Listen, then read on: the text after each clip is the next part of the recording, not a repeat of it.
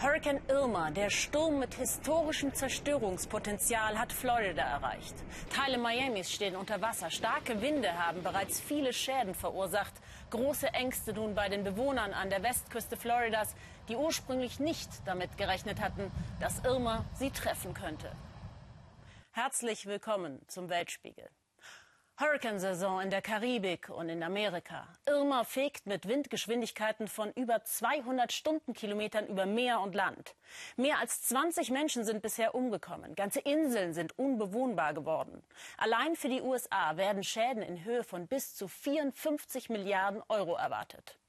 Claudia Buckenmeier ist in Orlando, Florida und verfolgt, wie die Menschen sich vor Irma schützen. Fenster sind immer die empfindlichste Stelle, wenn der Sturm tost. Das wissen Kyle und Monique. Sie sind vorbereitet. Eine Evakuierung kam für die beiden nicht in Frage.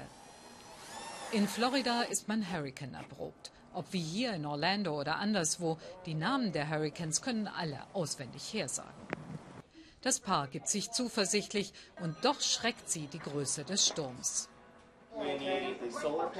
Wir brauchen die Solarzellen und dann noch die Ladegeräte.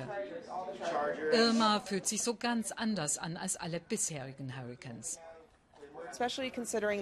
Ständig kommen neue Vorhersagen. Einmal dreht er genau auf uns zu, dann wieder driftet er nach Westen ab. Alles kann sich jeden Moment ändern. Verrammelt und beklemmend, doch Kyle arbeitet weiter. Die private Freiwilligenorganisation, für die er aktiv ist, konzentriert sich jetzt ganz auf die Hurricane-Hilfe.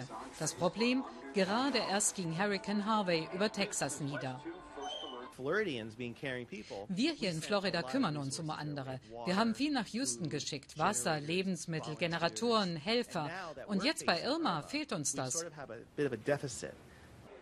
Das Rote Kreuz hat seine Zentrale hier in Orlando aufgebaut, mitten in Florida. Um flexibel zu sein und Teams in alle Ecken des Bundesstaates losschicken zu können. Freiwillige aus den ganzen USA für kurzfristige Hilfe, vor allem in den Notunterkünften. Aber schon jetzt planen sie für die Zeit nach dem Jahrhundertsturm. Wenn die Menschen wissen, was sie brauchen, dann rüsten wir sie aus. Zum Beispiel mit Reinigungsgeräten. Wir haben viele Partner. Die können unter anderem Wände trocknen, wenn das nötig ist. Und vieles mehr. Wir werden hier noch Monate sein, wahrscheinlich bis zu Beginn des Jahres. Kyle Traeger hat seine Eltern zu sich nach Orlando geholt. Sie leben an der Westküste in der Nähe von Tampa, wo das Auge des Hurrikans in wenigen Stunden aufschlagen soll. Es ist so unheimlich. Wir haben diesen roten Ball verfolgt, die ganze letzte Woche. Immer nur geguckt und geguckt. Kai glaubt, Hurricanes in solch ungekannter Stärke müssen etwas mit verändertem Klima zu tun haben. Wir sind die vorderste Front beim Klimawandel. Wenn wir nichts dagegen tun, dann gibt es Städte wie Miami, St. Pete und Clearwater in 100 Jahren nicht mehr. Die Traegers sind vorbereitet, so gut es geht bei solch unberechenbaren Naturgewalten. Das Warten, es zehrt hier allen an den Nerven. Jan-Philipp Burgert hält in Miami für uns die Stellung. Wie erleben Sie die Lage jetzt im Moment vor Ort? Hier in den Straßen von Miami steigt das Wasser von Minute zu Minute höher. Die Ursache dafür ist der extrem starke Regen. Und das Schlimmste steht allerdings noch bevor, denn das nationale Hurricane-Zentrum rechnet damit, dass das Meer über die Ufer treten wird und eine Sturmflut in bis zu fünf Meter Höhe mit sich bringen wird.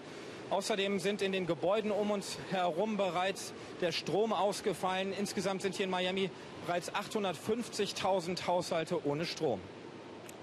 Wer hält sich jetzt überhaupt noch in Miami auf? Wie gefährlich ist es jetzt für die Menschen, noch dort zu sein?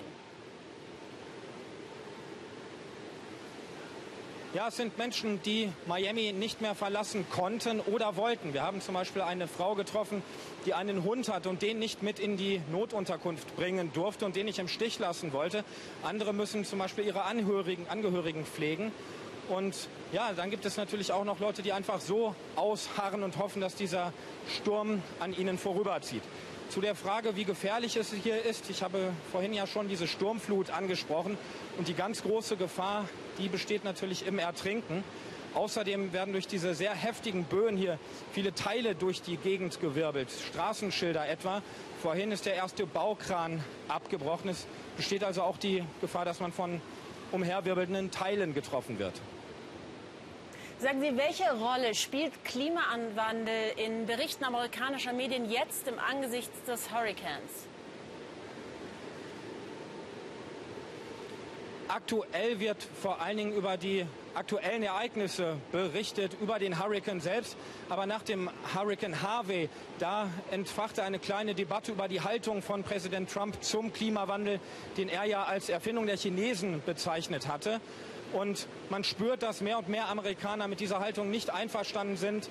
Laut einer Umfrage waren noch nie so viele Amerikaner besorgt über die Folgen der Erderwärmung wie in diesem Jahr. Jan Philipp, vielen Dank. Passen Sie auf sich auf.